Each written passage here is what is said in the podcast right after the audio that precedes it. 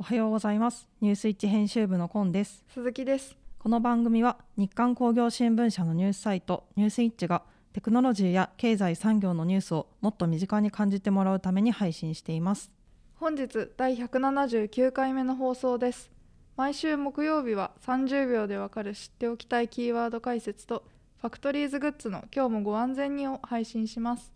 それでは本日もよろしくお願いします最初は30秒でわかる知っておきたいキーワードのコーナーです。本日のキーワードはレアメタルです。レアメタルとは地球上に存在量が極めて少なかったり採掘や抽出が困難であったりする希少金属で産業利用で確保が重要な非鉄金属類を指します。チタンやニッケルのほか半導体材料のゲルマニウムやガリウム高性能蓄電池に使うリチウムなどが含まれます。レアアース気土類元素も含みます。ニュースイッチではレアメタルの解説とともにその動向がわかるニュースを紹介しています。このチャプターにつけた URL にぜひアクセスしてみてください。ファクトリーズグッズの今日もご安全に。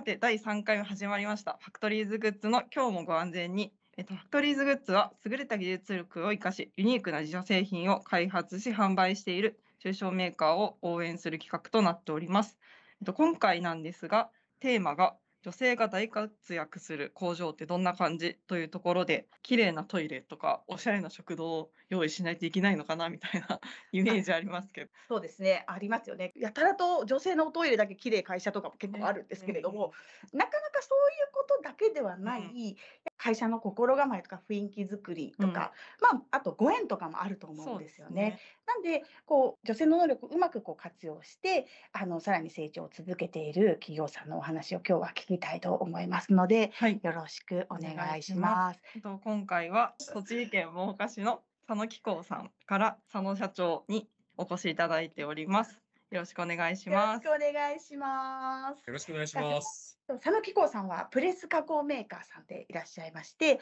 まあ、最近だと特に銅の加工とかの技術力の高い技術の高さですねあとは軟加工材という、まあ、ちょっと珍しい材料とかもですね加工にいろいろ挑戦してあのプレス加工をやってらっしゃって商品開発もやってらっしゃるメーカーさんです。社長、えっ、と佐野社長ちょっとだけ自己紹介をお願いいたします。はい、えー、はじめまして、えっと、佐野機構の、えー、代表取締役をやらせていただいております。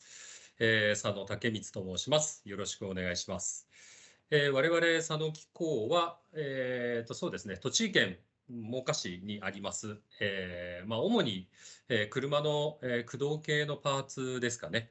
の、えー、とプレスをおなりわいとしている会社でございます。ありがとうございます。で早速あの聞いていきたいと思うんですけれど、あの佐野紀子さん、あの現在何名の女性の方が働いていて、社内の比率は何割ぐらいか教えてください。えー、と現在19名の女性が働いておりまして、えー実は、えー、と2日後に、えー、と20名に1人増えて20名になります。比率がですね、ちょっと、まあ、今回あの計算してみたんですけど、約57%が、えー、と女性に働いていただいております。へえ、6割ですかすごい。おおすごいそれはちょっと想像以上でしたちょっと取材で伺っててもたくさん女性の方働いてるなっていうイメージだったんですけどちょっと6割とはたくさん働いてらっしゃったなっていう感じですね。女性が多いなっていうの結構あのむ昔からというか創業が50年以上だと思うんですけれど昔から女性の方が多いんですか？あ、そうなんですね。あの、最初、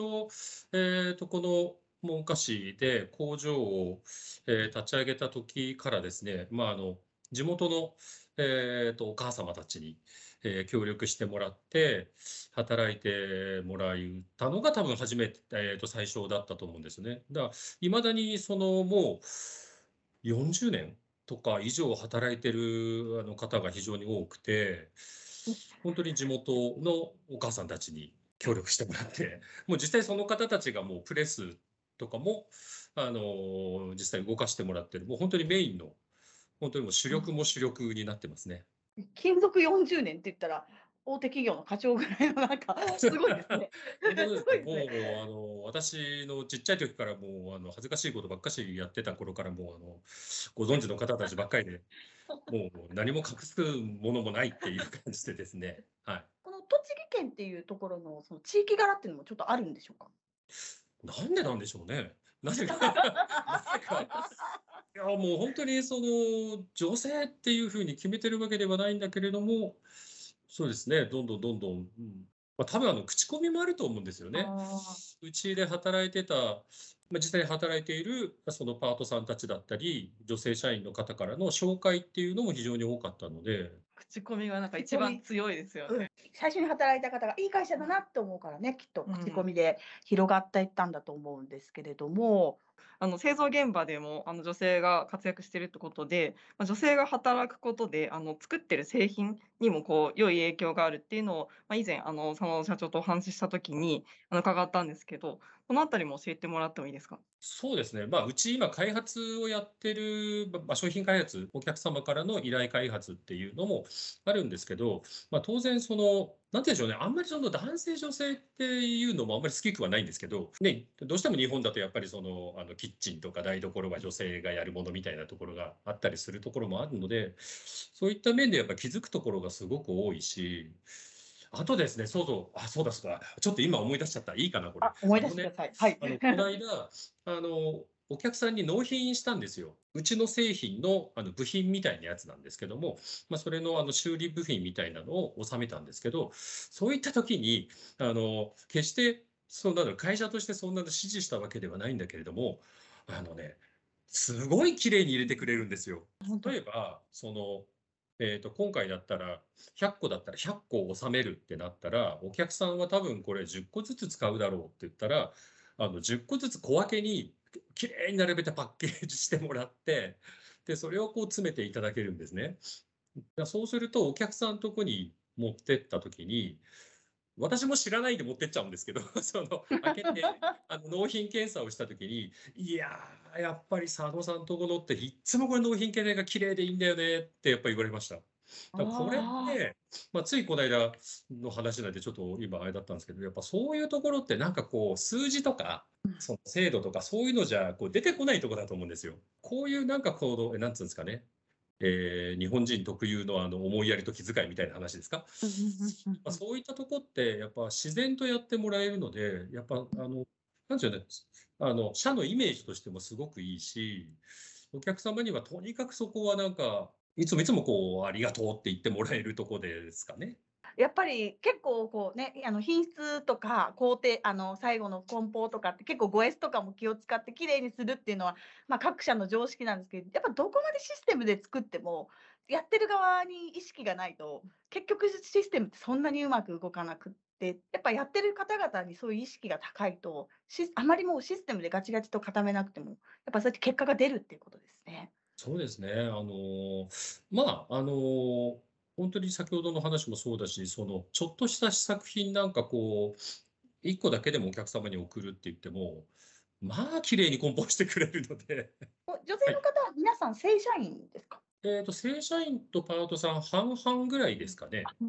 じゃあこう皆さん自分たちのこうあのなんていうんですかねご家族とかそう生活のパターンでこう選んでらっしゃるっていう形ですかね。まあ、やっぱりそのあの女性なんで、こうなんつでしょう、やっぱりこうライフスタイルって変わるじゃないですか。で、あの最初、正社員で入って、まあ、出産を機に、一時期そのあのパートさんっていう方に逆に切り替えてください。まあ、その方があの気楽に働けるからって言って、それでパートさんになって、またある程度お子さんたちが大きくなったら、また正社員でとかって、なんか、そそういう、なんかそこら辺もうちはもう結構柔軟にやってはいるので、最近のベンチャー企業のような柔軟さというか。いやいや本当ですよなかなかやっぱり正社員になるともう意地でも石にかじりついてでも正社員でいないともう元のポジションには戻れないっていうのが結構ねうん根底にあると思うんですよね女性の働きづらさって、僕ちょっと今すごいなって思いましたね。例えばですけど、あの、まあ先ほど話しましたけど、そのプレス機でも、何でも、まあ、いいところではあると思うんですけども、その、あの、女性だからこういう仕事はできないだろうみたいなのが、もともとあんまりなんか風潮としてなくて、何でもかんでもやってもらうところがあるので、逆にその、まあ、多分あの社員さんたちも自分たちのポジションっていうのがしっかりすると思うんですよね。なので、なんかこう、うちとしてもぜひ戻ってきてくださいっていう感じだし、戻れる場所がしっかりあるって思ってくれてるんじゃないのかなって思いますね。正社員だったりパートだったりっていうふうにステージを変えてこうずっと働いてもらってきたっていうことでしたけども確かに女性はこうやっぱ育休産休があったりお子さんが生まれてからも熱を出したとか学校行事があるとかっていうことでこう抜けたりっていうことがあってやっぱそうなるとこう他の従業員の人にしわ寄せがいってしまうのでやっぱ不満もたまりやすいし業務も滞りやすいだから女性をこう取らないっていうような会社ありますよね。多いんですけども特に製造業とかだとやっぱ納期が厳しいってなるとやっぱそんなことやってられないやっぱりいつでも働ける男の人じゃないとっていうのがあるっていうのは聞くんですね。私ごめんなさい、それよくわからないんだけど、しわ寄せって何ですか？しわ寄せって来るもんなんですか？中小さんでで多いと思うんですけど、いわゆるその一人一人が専門職みたいのを持つは持つんです、当然。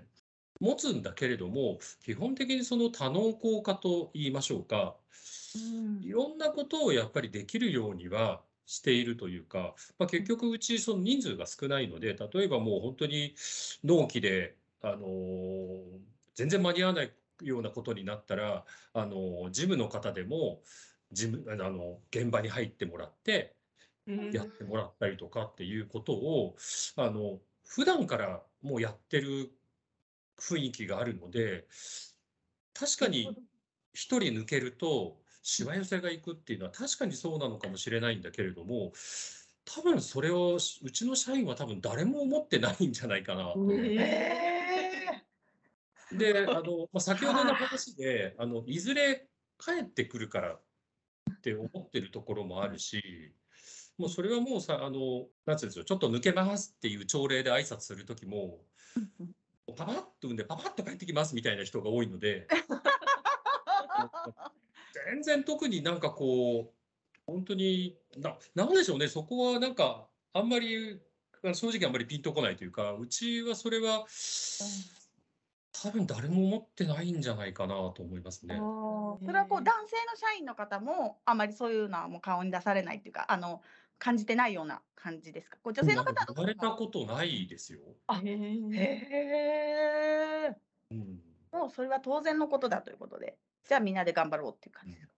え、もしかして私のプレッシャーがあって言わないのかな、みんな。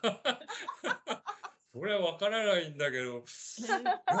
多分そういう雰囲気は本当ないので、なるほど。今あの一緒にねあうの従業員の北舘さんもあはの同席いただいてますけど北舘さんからどどうですか？働きやすいというか、はい、雰囲気と雰囲気とか。北内さんは営業ですもんね。営業社員でいらっしゃる。そうですね。で、まあ、一応その事務所にあの私含めて女性5人いるんですけれど、やっぱりあのもちろん子育て中のママさんもいらっしゃいますし、でやっぱりあの今まで佐野木子も50何年やってきて、あのもう風潮的社社内的にあの、もう先輩方がもうそういうことをずっといろいろ体験してきてるからこそ、そういったあのお子さんがまあちょっと病気になったとか電話がかかってきて、あ、帰んなきゃとかっていう時も、うん早く帰んな帰んなみたいな 感じがもうスタンダード。もうそれが普通ででなんかそれをフォローするのがもう普通、うん。うんっていうのはもうずっと感じてやってきているのでそれは私もずっと経験してきてあの、まあ、そういうふうにしてあげたいとももちろん思ってますし、はい、今なのでかなり、うんあの事務所は和気あいあいと 誰が抜けても。あの抜けるような体制をもう常にこう整えてるみたいな。整えて コロナ禍とかは大変だったんじゃないですか？特に学校がねお休みになったりとかって皆さん不安なこともありますしやっぱそういう時もこう皆さんでスケジュールをこう把握しながらっていうことそうですね。もうみんなで本当に本当に助け合って やってきたなっていうのはありますね。別に普通の、うん、感覚みんなが、うん、そういう感覚でやってくれてるなってすごいあの愛を感じる。やっぱり御社の中でこうもう男性とか女性とか関係なく全員が社会社にとって必要な人材だとだからずっと一緒に働いてもらえるようにあの心を配っていこうっていうようなやっぱその気持ちでこうシステムが回っているっていうような感じってことですかね。そうですね。あの一個一個のそういう、まあ、子育て支援とかなんかいろいろそうやってね、あの育休制度とかいろいろ制度が国としてなんか、まあ、こういうふうにこうしましょう、どうしましょうっていう前から、もうどっちかっていうと、あの一人一人に対してやっぱそういうのをやってきてるので、なんかあんまり、あんまり気にしてない感じがすごく、あの今、一人、そのデザイナーが一旦抜けて他の会社さんに行ってるんですけど、その彼女なんかは、もう笑っちゃうんですけど、あの、他の会社でし将来佐野機構にとって必要なスキルをお勉強してきて、何年か後に帰ってきていいですか？っていうことを言われて、そうそうそう。だそれなんかすごい嬉しかったですよね。じゃあ今修行中だっていうこと。あ、そうなんです、そうなんです、そうなんです 私も、もう最初何言ってんのかなと思いましたけど。びっくりしたなと思ったんですけど。だから別にそれはねあの新しいスキルをを得たいっていうのはそれはもう当然自分のステップアップなんで喜ばしいことなんで頑張れって言ったんですけどまさかねあの何年か後に戻ってきますんでって言われ言われるとは思わなかったんで嬉しいですね。でもね本当。嬉しかったですねそれはね。そうですよね。気にしないことだと思いますよね変 な話。ああ。私自身もそうだけど、あのこう人事で面接とかやったところで、ね、あの男とか女とかっていうので別に入れてるわけじゃないし、普通になんかこう、あのね、うちの会社で働きたいっていうので、私はこういうことが得意で、えーこういうことができますって言った時に、うちに必要だと思ったらお願いしますっていうだけの話なので、別にそこはなんかね、うち、あの、得意先もそうなんだけど、あの、男だ、女だって言い出すからおかしくなるような気がするんですよね。なんだろう、やっぱ、あんまりね、職場にオスメスを入れてくるとおかしくなるじゃないですか。そうですね。みんな働きに来てるんですから。仕事しに来てる。ここだと思うんですよね。あの、女性が多かったところで、変な話、女の人と働いてるっていう感覚はあんまりないし、うんみんなで仕事やってるわけだから、まあ多分ね、そういう気持ちってすごい大事なんじゃないかなと思いますけどね。ここに女性の働き方の答えがありました。割とじゃあ経営者のそこまずそこの意識改革ですね。うんね女性を採用しなければとかそういうことはちょっと。そううんあとね、お弁当が美味しいですよ、うち。そうそれでかいですねそれ。大きい。あそれでかいですね。そう、あの、女性陣はそれよく言いますね。あの外部のお弁当屋さんを。そうです社もう社長の厳しい目で選択するのも、あの、女性陣がやるんで。美味しいところを屋さんのあの料金を値切るのも女性がやるんで。あ上手だなって思いながら見てますけど。素晴らしい才能を発揮されているということで。もうちょっとお話ししたいところなんですけど、時間が。はい、時間が本質的なお話がいろいろ聞けたなと思ってます。なんかすごいいいなと思いますし、新しい会社の形っていうのをね、うん今ねベンチャーだとかなんだとか新しい会社が女性を活用してとか言いますけどもそのこと自体があんまり新しくないのかなもしかしたらっていうふうに、はい思わせていただきましたありがとうございましたありがとうございます。はい、エンディングです。本日は佐野機構の佐野社長に女性がまあ活躍しているという会社について伺っていきましたけど、はいまあ女性云々ではなくて、まあ、皆さんが働きやすい誰が抜けても、えっと、誰かがサポートに入って回るというなんか基本的なところっていう感じがしましたね。そうですねこれまでもあの男性の育休取得に向けた取り組みとかいろいろありますけどやっぱそれを仕組みとしてあるだけじゃなくて実際に取る人とか取る人が周りにいる環境とか一人一人の意識づけから意識の変化から大事になってくるんだなと思います。はい、あとあの少しお話もありましたけど、まあ、佐野機構さんは皆さん多能工化されてたり、まあ、工程の管理とか誰がどういう仕事をしているかっていうところが多分見える化されてるっていうこう基本的なあの管理がしっかり行き届いているっていうところも、まあベースにあるんだなというふうには感じました。はい、本日もお聞きいただきありがとうございました次回は2月7日火曜日朝7時から今週話題になった記事トップ3のコーナーとランキング外だけど気になる記事を配信しますニュースイッチラジオは、ボイシー、YouTube、Spotify、Amazon Music、Google、Apple のポッドキャストにて配信しております。ぜひチャンネル登録やフォローをお願いします。またニュースイッチのツイッターでは本日取り上げた記事を紹介していきますのでフォローやいいねをお待ちしております。感想や聞いてみたい内容があればニュースイッチまでお送りください。では次回もお楽しみに。